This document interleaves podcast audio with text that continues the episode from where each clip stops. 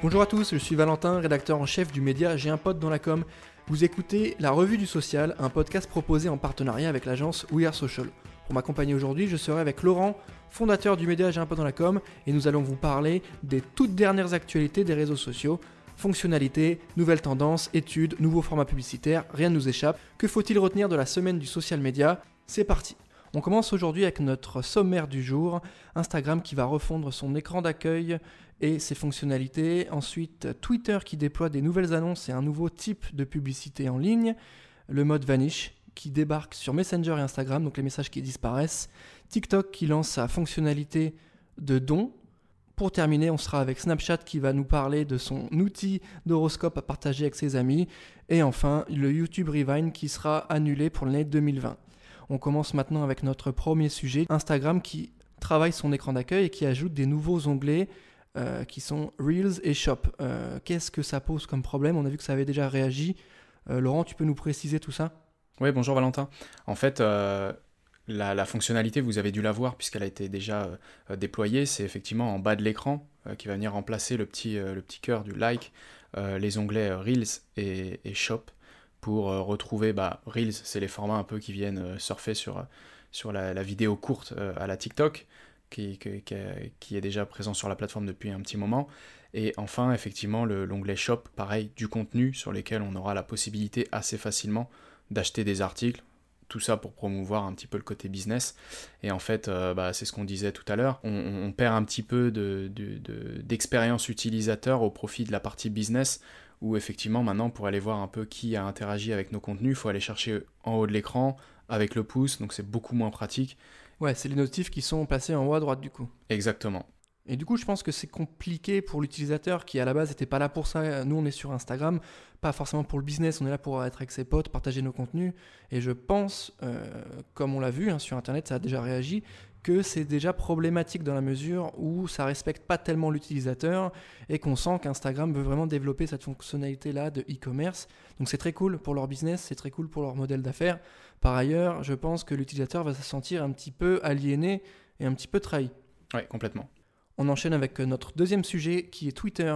La plateforme américaine annonce le lancement de plusieurs formats publicitaires, dont la story et le format carousel. Laurent, tu me précises ça, tu m'expliques comment ça fonctionne, s'il te plaît. Ouais, bah en fait là, euh, Twitter, une nouvelle fois, euh, sur, ces deux news, ne réinvente rien.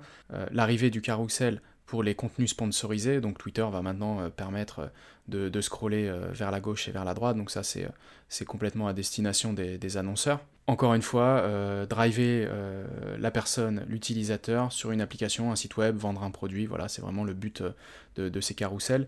Et enfin, la deuxième, la deuxième news sur Twitter, c'est les flits. Euh, qui, euh, qui, sont des stories, tout simplement, euh, qui sont annoncées là aujourd'hui, justement, par Twitter. Même mécanique que sur les autres plateformes, même utilisation en termes d'ergonomie. C'était vraiment une, quelque chose qui manquait à Twitter, qui n'a pas changé grand-chose en termes d'expérience sur son réseau depuis pas mal d'années. Enfin, ça fait quand même pas mal de temps qu'on les attend, ces fameuses stories sur Twitter. On en avait beaucoup parlé, on voyait pas la fin. Et finalement, ils les lancent c'est aussi une nouvelle manière de concurrencer euh, euh, Instagram, euh, notamment sur la partie un peu news, parce que Twitter marche beaucoup sur la news. En fait, c'est même un peu étonnant, on aurait pu s'attendre à ce que Twitter soit un peu plus en avance que LinkedIn, par exemple, sur le déploiement des stories. Troisième sujet du jour, le mode Vanish qui arrive sur Messenger et Instagram. Ce sont simplement des messages qui disparaissent. Est-ce que c'est nouveau? Oui, non. Laurent, pourquoi ce mode Vanish? Bah, c'est marrant, mais j'ai l'impression que c'est un peu euh, toute cette revue euh, du social de cette semaine. Voilà, encore une fois, on en a parlé la semaine dernière justement avec WhatsApp, qui allait mettre des, messages avec une, durée d'affichage euh, temporaire. Bon bah voilà, Facebook qui va utiliser la même chose que, que Snapchat, un message qui disparaît. Alors un message, ça pourrait être une photo, un gif, du texte, qui va disparaître au bout d'un certain temps.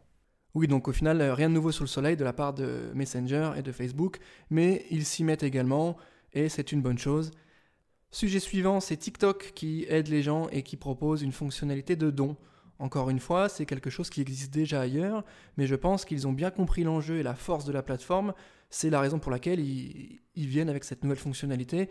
Comment elle fonctionne et, euh, euh, à quel type de profil elle est destinée? Est-ce que tout le monde peut le faire par exemple? Oui, bah en fait, TikTok a bien compris que, au-delà d'être une plateforme de challenge de danse principalement utilisée par la génération Z, c'est aussi une plateforme qui, crée du contenu. Ça, ça on, ne le découvre pas, mais avec ce type de, choses, ça va intéresser encore plus les influenceurs qui vont pouvoir mobiliser leur communauté euh, d'une autre manière. Alors on, va chercher du like, on va chercher de la, visibilité, mais on va aussi euh, chercher à faire des choses intelligentes et euh, rendre visibles des causes nobles en fait, tout simplement en permettant de, collecter des fonds pour des causes et des associations caritatives.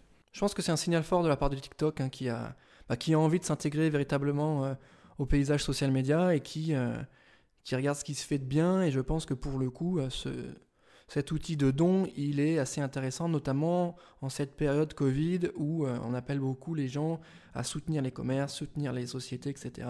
Je pense que c'est un bon moyen de le faire et TikTok l'a bien compris. Oui, d'autant plus que ce sera présent sur le profil de l'utilisateur en fait. On va pouvoir montrer euh, son, affiliation ou en tout cas son, son intérêt pour une association et ça, ça se verra directement euh, je crois, dans la biographie directement de, l'utilisateur.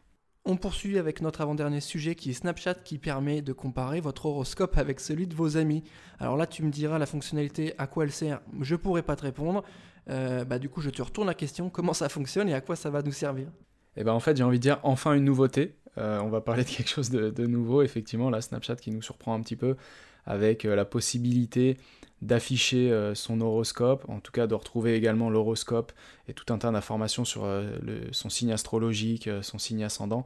Et en fait, l'idée, c'est de pouvoir voir avec nos amis, nos contacts sur la plateforme, les affinités, les compatibilités astrologiques, voilà, tout ça présenté avec le fameux Bitmoji de la plateforme. Bref, voilà, rien de forcément très utile ni d'enjeu business derrière. En tout cas, une fonctionnalité qui permet de resserrer un peu les liens entre utilisateurs et qui va pouvoir leur donner un moyen supplémentaire d'échanger entre eux.